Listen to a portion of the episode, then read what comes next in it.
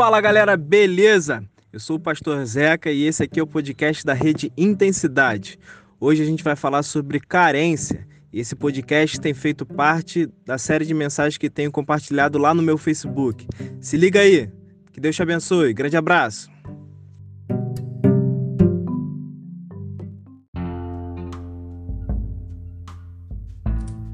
Hoje a gente vai falar sobre carência, né? Como eu já disse, já falamos, uh, já falamos sobre medo, sobre angústia, sobre ansiedade e hoje a gente vai falar sobre carência. Carência, peguei uma definiçãozinha e diz que é a falta de algo necessário ou privação, uh, é uma necessidade afetiva. Então, aquilo que a gente falta, aquilo que a gente sente falta, aquilo que nós estamos privados de ter, isso se configura em carência. Então, por exemplo, muitos de nós temos no sentido é, sentido essa carência hoje porque estamos privados uh, do nosso convívio, privados dos nossos amigos, dos nossos relacionamentos. Então isso gera em nós uma carência, tá bom? Uh, o tempo que a gente vive hoje é um tempo onde o, o ateísmo tem crescido muito. As pessoas estão cada vez mais descrentes de Deus. E aí eu não quero me aprofundar nisso, nem quero dizer os motivos, quem sabe num outro momento, numa outra live a gente fala sobre isso. Mas isso tem crescido muito. Mas assim como o ateísmo tem crescido muito, é verdade também que a incredulidade ah, no nosso semelhante, no outro, também tem crescido demais. Então esse é um tempo onde ah, está havendo cada vez mais descrédito, seja descrédito para com Deus, seja descrédito para com os outros. E o fato de nós não darmos crédito mais para as, para as pessoas, de nós não acreditarmos mais no ser humano, nas pessoas, isso gera é, nos relacionamentos uma desconfiança muito grande. Então nós estamos a todo momento, a todo tempo, desconfiados uns dos outros. Então a gente tem uh, qualquer coisa que alguém faça para a gente, seja ela, principalmente sendo ela boa, a gente fica com o pé atrás, achando que toda ação que alguma pessoa tem para comigo, e essa ação sendo boa, eu fico com o pé para trás, pé atrás achando que tem algum interesse em volta disso. Por quê? Porque a gente está dando pouco crédito às pessoas. A gente acredita pouco nas pessoas. Uh, também não quero me aprofundar especificamente nesse ponto, mas isso fala muito a respeito de nós mesmos. Porque muitas vezes a gente espera do outro aquilo que de fato nós somos. Então, uh, às vezes o fato de nós desconfiarmos das outras pessoas tem mais relação uh, comigo mesmo. Então, tem mais relação com quem eu sou. E aí eu fico desconfiando porque se, talvez eu tivesse no lugar daquela pessoa, eu agiria dessa maneira ah, ah, ruim que eu imagino na minha cabeça. Então tem crescido muito essa incredulidade, ah, também principalmente nas pessoas. Isso gera uma desconfiança porque a gente sempre espera o pior do outro. E ao esperarmos o pior do outro, é, os laços de afetos, né, os laços de relacionamento, eles se tornam cada vez mais uh, desfeitos facilmente. Então, a partir da descrença, por eu não dar crédito para o outro, gera em mim uma, uma desconfiança de quem é esse outro, por que, que ele está fazendo isso. Uh, e essa desconfiança me leva a ter relacionamentos superficiais, relacionamentos que não passam uh, de um certo limite, né? não são profundos, não, onde não há muito, muito uh, abrir o coração e se derramar para com o outro, a gente cria muros de defesa. Por quê? Porque a gente tem construído relacionamentos muito frágeis, relacionamentos esses que às vezes há, há até a ausência de falar a verdade um para com o outro a ausência de nós falarmos aquilo que é necessário o outro ouvir. Porque ele é meu amigo, ah, eu normalmente a posição que eu tenho, a postura que eu tenho é me, é, me ocultar a minha, a, a, minha opinião, ainda que o meu amigo esteja errado, eu oculto a minha opinião porque eu não quero feri-lo. Então a gente acaba tendo um relacionamento superficial, né? Então esse é um perigo do que a gente tem vivido, né? A carência, é, o que nós sentimos, essa privação, essa falta que nós sentimos, ela também está banhada por, por essa realidade que a gente vive nesse tempo, de muita incredulidade, seja em Deus, seja no outro, gerando em nós uma desconfiança muito grande, fazendo com que os nossos relacionamentos eles sejam superficiais. Mas a carência também, ela nos traz algumas realidades. Elas traz algumas certezas para as nossas vidas e é exatamente sobre essas realidades que a carência uh, traz para nós. Carência pensando acerca da sua definição, tá? A definição é, é falta de algo necessário ou privação desse algo necessário, tá bom? Não a carência, que depois a gente vai falar um pouquinho sobre isso, mas não aquela ideia da carência, da necessidade de afeto a todo momento e tudo mais, tá bom? estou falando aqui da carência, dessa, dessa, desse, dessa falta de algo, tá? Faltar alguma coisa que é necessário na nossa vida. Então, essa carência, esse faltar, quando nós nos percebemos que está faltando alguma coisa para nós, a gente se encontra no, em algumas realidades e eu quero é, compartilhar algumas realidades dessa, dessas com vocês. A primeira é que a gente, no meio da carência, a gente tem uma certeza: não é bom estar só. Não é bom estar só. É quando falta alguém para a gente se relacionar, é quando falta alguém para a gente abraçar, para a gente poder conversar, que a gente se dá conta o quanto o outro é necessário na minha vida. Pastor Neil Barreto tem uma frase que eu acho muito interessante que ele diz assim: é, a vida só encontra sabor no encontro. Então ele, ele diz o seguinte: que é possível ter vida sem o um encontro, mas a vida se torna saborosa a partir de um encontro. Eu gosto muito de churrasco, muito de churrasco. Uh, gosto de fazer, inclusive, churrasco. Alguns dos amigos sabem disso. E uh, quando você vai fazer lá a carne, seja ela uh, muito boa, seja ela melhor carne, o que vai fazer diferença dela realmente ser muito boa é a quantidade de sal que você vai, vai, vai colocar nela. A carne em si ela já pode ser muito boa. Voltou? Voltou? Deu uma caidinha, mas voltou. Enquanto isso, a Raíssa vai ver se. É Reconecta ali o modem, por favor. Tá, eu tô aqui na, no meu 4G. Voltou. Então, diante desse exemplo aí da carne, tira, o, tira o, a tomadinha do modem da, e depois conecta de novo. Azul? Não, o modem, o aparelho. Desliga o aparelho e liga de novo. Então, é, vamos lá, pessoal. É, então, diante desse, desse, dessa carne, ela pode ser macia por causa da qualidade dela, mas ela se torna saborosa por causa do tempero que a gente coloca nela, né? Às vezes colocamos até mais do que sal, alguns outros tipos de tempero, e isso vai dando sabor para a carne. A vida também é assim. É possível até ter vida fora do encontro, mas é necessário que uh, vamos encontrar sabor nessa vida no relacionamento, no encontro, no, no, a gente estar junto com as pessoas. Só um minutinho, gente, só para dar uma dica aqui.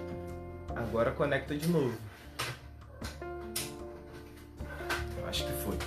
É, então o Neil, pastor Neil fala exatamente isso, que a vida é, só encontra sabor no encontro tá bom? Então não é bom que esteja só. Aliás, tem até um texto bíblico que fala sobre isso, que está lá em Gênesis capítulo 2, versículo 18, que diz assim: O Senhor Deus disse ainda: Não é bom que o homem esteja só. Farei para, farei para ele uma auxiliadora que seja semelhante a ele. Então, Deus chega a essa conclusão e percebe que não é bom que o homem estivesse só. E a gente está falando de Deus dizendo isso. Deus chegando a essa, a essa realidade. Não foi a gente que disse isso para Deus. Não foi a gente que disse: Olha, Deus, é muito bom que o Senhor fez, mas está faltando alguma coisa aqui para mim. Não, foi Deus que disse isso a respeito de Adão. Porque a vida só encontra sabor no encontro, como diz o pastor Neil.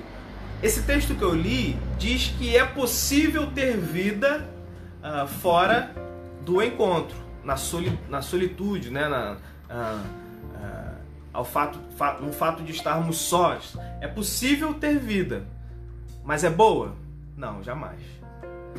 Então é possível ter vida sozinho, mas ser bom já é outra coisa. Bom não é, não é não. Então apesar de Adão ter esse contato direto com Deus ali nesse momento, eh, Deus percebe que faltava para ele um semelhante, faltava para se relacionar com ele alguém ali da mesma realidade, né? que vivesse as mesmas questões que Adão sofria ou vivia. Então esse é o primeiro ponto que a gente trabalha, é que não é bom estar só. Ah, por outro motivo também não é bom estar só, porque até a vitória ela é saborosa quando a gente tem alguém para compartilhar isso. Então, por exemplo, imagine que você ah, conseguiu passar ah, no concurso você fica feliz, você comemora, mas o legal mesmo disso é quando tem alguém para comemorar contigo, alguém para se alegrar com você. Quando você conquista alguma coisa na sua vida, quando você alcança algum objetivo na sua vida, é muito bom, é muito legal. Mas o legal mesmo é quando você tem alguém para dizer: olha, eu consegui isso, eu consegui aquela promoção, eu conquistei aquilo que era necessário. Quando você tem alguém para compartilhar daquilo que você uh, alcançou, isso se torna então numa característica de maior alegria. Eclesiastes capítulo 4, versículo 8 ao 10 diz assim: Um homem sem ninguém, que não tem filhos nem irmãos, mas que não cessa de trabalhar e cujos olhos não se fartam de riqueza, e ele não pergunta: Para quem estou trabalhando? Se não aproveito as coisas boas da vida. Também isto é vaidade e enfadonho do trabalho. Melhor é serem dois do que um, porque maior é o pagamento pelo seu trabalho.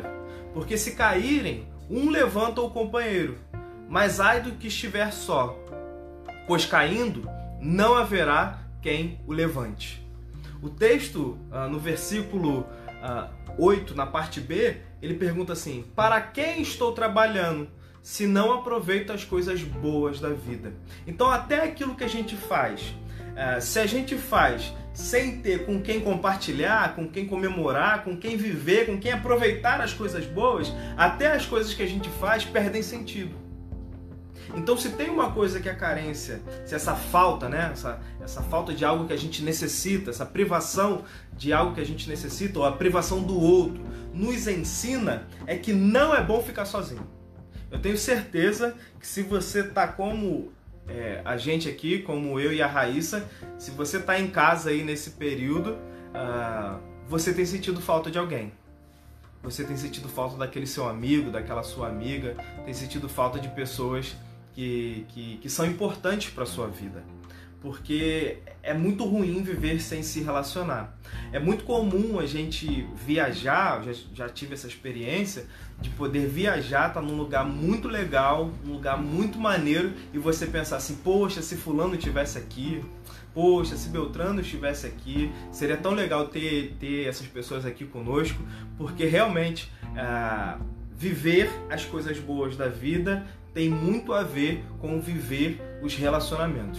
Então não é bom estar só. E por quê? Porque Deus nos conduz aos, ao nós e não ao eu. Deus está trazendo uma proposta, ou Deus já trouxe uma proposta de uma realidade onde, onde a gente deve conjugar o nós e não o eu somente. Porque o eu é uma vida muito sem graça, mas o nós é uma vida compartilhada onde tem sabor. Então, se alguma coisa a carência nos ensina, essa privação, essa falta nos ensina, é que não é bom estar só. Diz aí se você não tem sentido falta de alguém. Diz aí, comenta aí se você não tem sentido falta de abraçar alguém. Eu tenho certeza que você tem sentido falta. Se você tem estado privado de algumas pessoas, uh, privado do, de, de, poder se relacionar com alguma pessoa, eu tenho certeza que você tem se sentido assim também. É, carente, é, para baixo, sentindo muita falta dessas pessoas, né? É verdade. Em segundo lugar, outra coisa que a carência nos ensina é que não devemos valorizar apenas quando nos faltar. Essa é uma tendência que a gente tem. Temos uma tendência a, a valorizar alguma coisa quando aquilo sai das nossas mãos. quando a gente perde. Se tratando então do outro, se tratando então de outra pessoa, isso então, não é? Quando a gente perde essa pessoa, quando ela está longe da gente, está afastada da gente, como isso faz falta pra gente? Como essa pessoa faz falta pra gente? Porque a gente tem, infelizmente, essa, ten, essa tendência de nós valorizarmos as pessoas ah, quando elas já não estão mais conosco, né? E, então, ah, uma coisa interessante é que na falta, quando a gente está assim, né, privado, na carência, nesse momento de falta, todo desentendimento perde sentido. Me diga se não é verdade. Se você se desentendeu com alguém, se você está triste com alguém, quando você é privado de poder estar com essa pessoa, você às vezes nem lembra mais qual foi o motivo pelo qual você se desentendeu com ela. Porque na falta dessa pessoa, todo desentendimento perde sentido. Tudo aquilo que vocês é, é, tiveram rusgas no relacionamento perde sentido. Quer ver uma coisa que é verdade? Você pode estar triste com alguém, chateado com alguém, mas se essa pessoa passar mal, você esquece completamente de tudo que aconteceu e você faz o máximo possível para ajudar essa pessoa. Isso é uma verdade na nossa vida. Porque tem coisas que acontecem, mas tem coisas que são importantes. E o importante na nossa vida é o outro, é o se relacionar com o outro. Então, quando a, a, nos falta o outro, esse desentendimento que já tivemos um dia, ele não faz mais sentido. Tem um texto aqui, na verdade eu vou ler dois textos de um relacionamento onde isso fica muito claro, ah, que é a questão lá de Paulo e João Marcos. Ah, em Atos, capítulo 15, versículo 37 a 40, diz assim: Barnabé, isso é a segunda viagem missionária de Paulo, diz assim: Barnabé queria levar também João, chamado Marcos. Mas Paulo não achava justo levar aquele que tinha se afastado deles desde a Panfilha, não os acompanhando no trabalho. Houve tal desavença entre eles, entre Paulo e Barnabé, que vieram a separar-se. Então Barnabé, levando consigo Marcos, navegou para Chipre. Mas Paulo, tendo escolhido Silas, partiu encomendado, encomendado pelos irmãos a graça do Senhor. Então, Paulo e Barnabé tiveram um conflito muito sério a respeito de João Marcos. Por quê? Porque na primeira viagem missionária, eles estavam juntos, Paulo, Barnabé e João Marcos, aqui também chamado de Marcos, é, onde eles, é, onde João retrocedeu nessa viagem. João, em algum momento, né, teve lá alguma questão que ele quis voltar. Medo, talvez, né? insegurança. E ele quis voltar dessa viagem missionária. Isso enfureceu Paulo, porque eles que estavam iniciando ah, essa, essa viagem, né, esse chamado, esse direcionamento do Senhor para que eles pudessem avançar a todos os lugares levando a palavra, ah, o Evangelho de Deus. Na segunda viagem, quando Paulo decide então, quando desculpa, quando Barnabé decide então levar João Marcos junto, Paulo diz: "Não, não vai levar não. Não vai levar não, porque da primeira vez que ele foi, ele virou as costas e voltou e foi embora. Que garante que esse menino não vai fazer isso de novo? Que garante que esse rapaz vai continuar a nossa viagem? Então não vai levar não." Então isso criou uma celeuma tão grave entre Paulo e Barnabé que eles se afastaram. Um foi para um lado, o outro foi para o outro. Mas é interessante a gente perceber que lá em 2 Timóteo capítulo 4, versículo 9 em diante, Paulo já está idoso, bem velhinho, cansado, preso, é, é, com muitas dores, doente. Quando Paulo já está bem velhinho, lá em 2 Timóteo, quando ele escreve a sua última carta ao seu filho na fé, Timóteo, no versículo 9 em diante, ele diz assim, para Timóteo: é, Empenhe-se por vir até aqui o mais depressa possível. Então, ou seja, Timóteo, vem correndo para cá para me ver. Por quê? Porque Paulo estava carente, sentindo a falta, privado de ter a, a, a possibilidade de se relacionar com os seus. Então ele diz para Timóteo ir correndo para lá, mas o texto não termina aí. Ele continua dizendo: Porque Demas, olha como é que ele se sentia carente. Porque Demas, tendo amado o presente século, me abandonou e se foi para Tessalônica. Crescente foi para Galácia. Tito foi para Dalmácia. Somente Lucas está comigo. Encontre Marcos e traga-o junto com você, pois me é útil para o ministério. Lá no início da caminhada, eles Paulo e Barnabé tiveram uma celeuma porque Paulo julgava desnecessária a presença de João Marcos. Mas lá na frente dessa caminhada, quando Paulo estava sozinho, enfermo, preso, solitário, ele lembrou de João Marcos e disse que João era muito útil para o seu ministério. Quando a gente se sente carente, isso traz à tona essa realidade de que a gente sente falta do outro quando essa, esse outro nos falta. Então que a gente não possa uh, esperar esse momento da falta para percebermos que o outro é importante. Uh, uma das coisas que eu tenho orado ao Senhor é para que esse momento passe logo, para que a gente possa estar tá junto outra vez, para que eu possa poder abraçar os meus sobrinhos, para que eu possa encontrar com a juventude uh, da igreja, para que eu possa abraçar cada um de vocês, beijar cada um de vocês, porque isso é muito legal, isso é muito importante, mas que a gente não espere chegar o momento da falta, o momento da privação para a gente valorizar tudo isso na nossa vida, tá? Em terceiro lugar, a carência ela é resolvida com o amor. A carência se resolve com o amor. Vamos, vamos recapitular?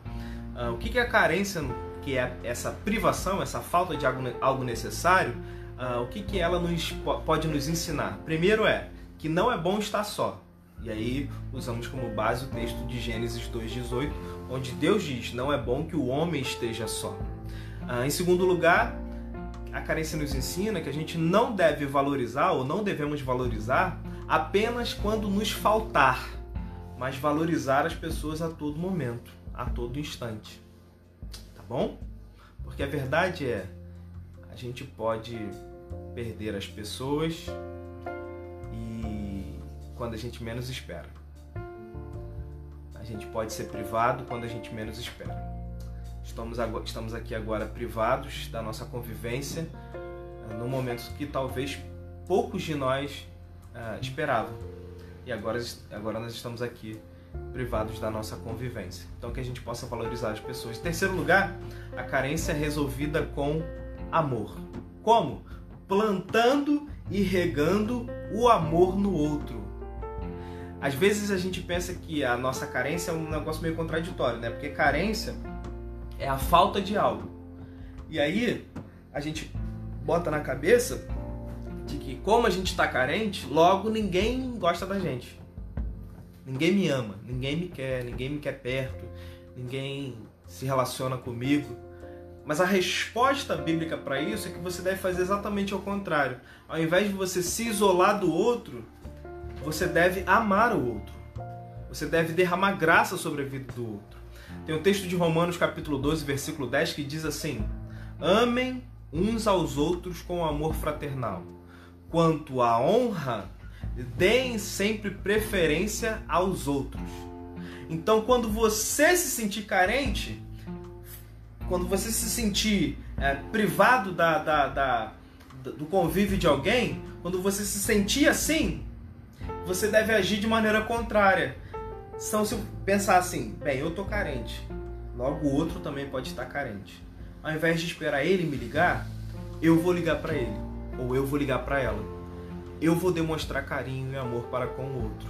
Então a carência, ela nos ensina, biblicamente a resposta disso, o amor, ele nos ensina que nós não devemos estarmos reclusos na nossa carência, na solidez da nossa carência. Pelo contrário, nós devemos ter uma reação de amor para com o outro, porque o outro, o outro também pode estar carente. Então, quando você se sentir assim, não se isole. Derrame graça, derrame amor, derrame, derrame honra sobre a vida do outro. Quem ama é amado.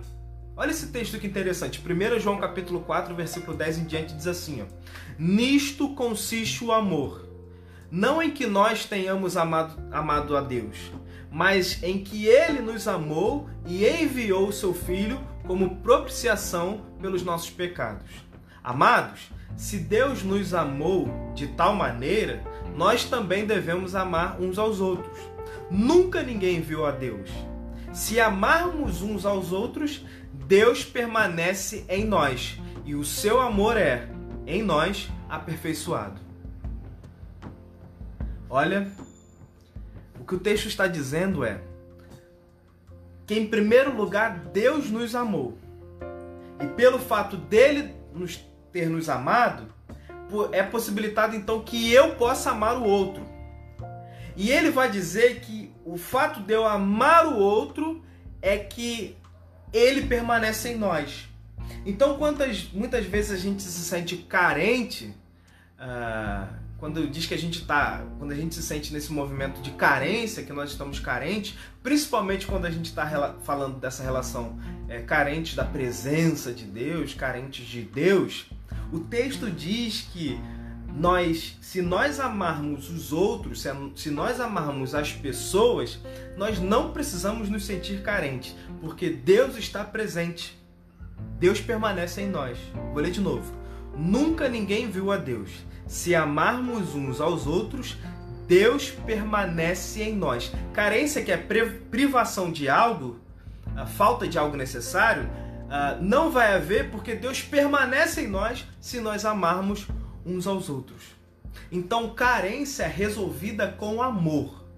Seja a sua carência afetiva relacionada às outras pessoas, seja a sua carência relacionada a, a, a achar que Deus não te ama ou que Deus não está próximo. Sim, Deus está perto, Deus está próximo de você. Ah, o fato da, dessa, dessa convicção está em você amar o outro. Compreende? Em quarto lugar, o que a carência ah, pode nos ensinar também é que nela tem um perigo. A carência tem um perigo. E qual é esse perigo da carência? A dependência emocional. Para o carente, para a pessoa que está carente, está carente, qualquer um ou qualquer coisa serve. Tomem muito cuidado com isso. Porque ah, o fato de estar carente pode te levar a essa realidade. Tá privado tanto de alguma coisa que, como tá faltando, você acha que tá faltando tudo, qualquer coisa serve. Na realidade, isso pode ser mais prejudicial a você do que estar carente. Pode ser muito prejudicial a você é, acabar buscando alguma coisa para suprir essa carência e isso pode fazer bem mais mal na sua vida do que que propriamente dito ao contrário, bem, né? Ser de maneira benéfica. Então tome muito cuidado com essa questão, porque a dependência emocional ela é muito perigosa, muito perigosa para as nossas vidas. Então uh, uh, tem dois textos bíblicos que eu separei aqui que eu queria ler para vocês para a gente comentar alguma coisa em cima dele. Uh, Provérbios 18, 24 diz assim: Quem tem muitos amigos pode cair em desgraça, mas há amigo mais chegados que um irmão. Há amigo mais chegado que um irmão. Então, tomem cuidado. Ah, é importante. Uma coisa é, nós devemos amar as pessoas, amar todas as pessoas. Outra coisa é, pessoas que são íntimas de nós, pessoas que nos conhecem a fundo, pessoas que a gente tem relacionamentos mais profundos, pessoas que a gente pode abrir o nosso coração. Tome muito cuidado, porque por causa da carência, qualquer pessoa que se mostra um pouquinho mais interessado, que se mostra um pouquinho mais aberto a te ouvir, não necessariamente essa pessoa tem que ouvir tudo que a gente tem para falar. Uh, trabalhe mais essa amizade. Não tome cuidado para sair abrindo o seu coração para qualquer pessoa. Isso demonstra muito sobre a nossa dependência emocional, nossa carência que a gente tem, porque está faltando, alguém se apresenta diante de nós como um aparente amigo e a gente abre o nosso coração e aí nós somos pegos de surpresa, percebendo e reconhecendo que essa pessoa de fato não deveria ser alguém que nos conhece profundamente. Então tome muito cuidado com a, com a, com a carência nesse aspecto.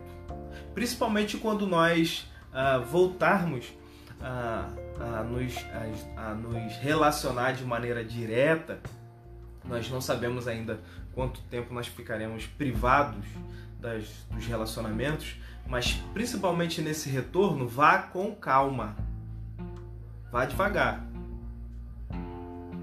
Ame as pessoas, mas saiba diferenciar essa questão de pessoas que você pode abrir o seu coração, pode se relacionar de maneira mais profunda, para que você não seja pego de surpresa de uma maneira negativa. Outro versículo que eu queria ler era Provérbios 27, 5, que diz assim: Melhor é a repreensão franca do que o amor encoberto.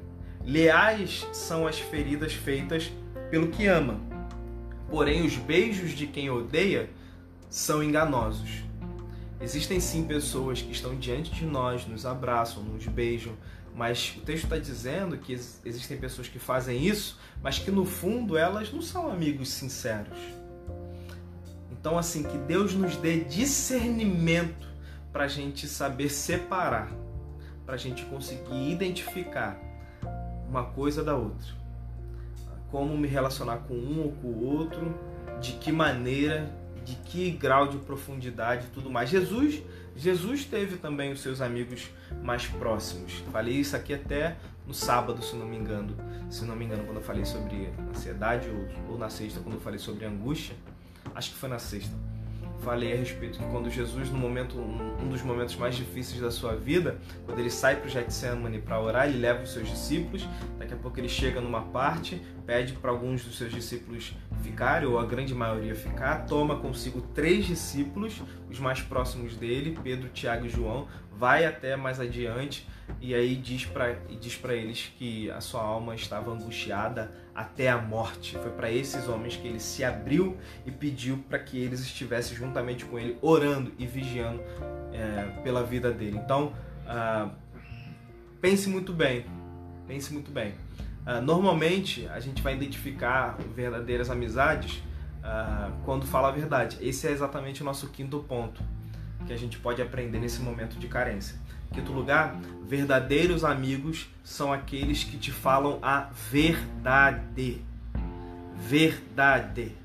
Eu não estou dizendo aqui para sermos é, é, arrogantes, sermos é, grossos uns com, uns com os outros.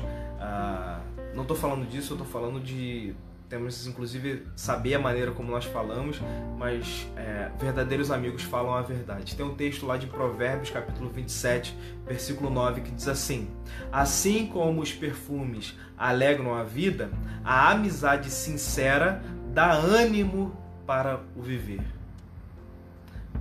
Verdades e amizades sinceras dão ânimo para viver. O verdadeiro amigo é aquele que te fala a verdade, aquele que nos fala a verdade. E aqui é uma coisa muito importante para a gente entender. Falo isso muito com alguns jovens lá da nossa igreja. É, às vezes a gente tem a compreensão de que ele é uma, essa pessoa, aquela pessoa é, é meu amigo, né?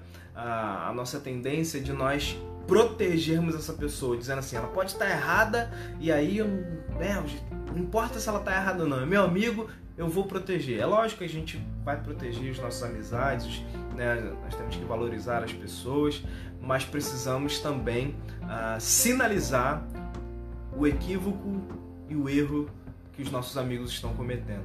Nós precisamos ser sinceros. Aquele que se omite, ou aquele que pode fazer o bem e não faz, esse peca.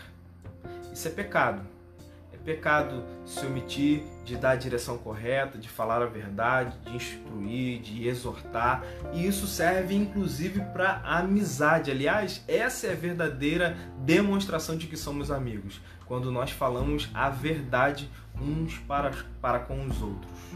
Então, diante desse momento que a gente vive privado aí das nossas relações, privado uns dos outros, a gente possa aprender também com esse momento de solidão, de solitude.